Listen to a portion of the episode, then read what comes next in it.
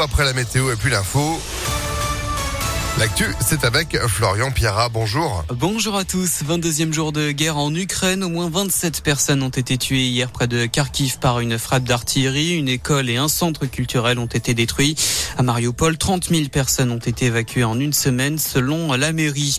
Pendant ce temps, sur le front diplomatique, le chef d'État américain Joe Biden a qualifié cette nuit son homologue russe Vladimir Poutine de dictateur meurtrier et de pur voyou. Le président américain qui doit d'ailleurs s'entretenir cet après-midi avec le président chinois Xi Jinping.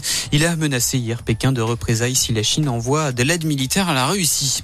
En politique, première conférence de presse hier après-midi pour Emmanuel Macron en tant que candidat à la présidentielle. Le président candidat a présenté une trentaine de mesures de son programme. Parmi elles, l'instauration de 15 à 20 heures par semaine d'activité professionnelle pour continuer à toucher le RSA, le recrutement de 50 000 infirmiers et d'aides-soignants dans les EHPAD ou encore une retraite minimale à 1100 euros net par mois.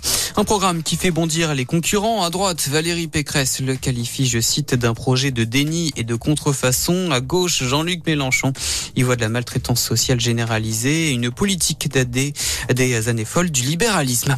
Dans le reste de l'actualité, une suspension de peine accordée hier soir par la justice à Yvan Colonna pour raison médicale. Le militant indépendantiste corse est toujours entre la vie et la mort après avoir été agressé par un co-détenu à Arles. Les données de plus de 500 000 Français dérobées à l'assurance maladie. Les comptes de 19 professionnels de santé ont été piratés. Aucune adresse ni numéro de téléphone ou de données bancaires des patients ne s'est retrouvé dans les fichiers dérobés.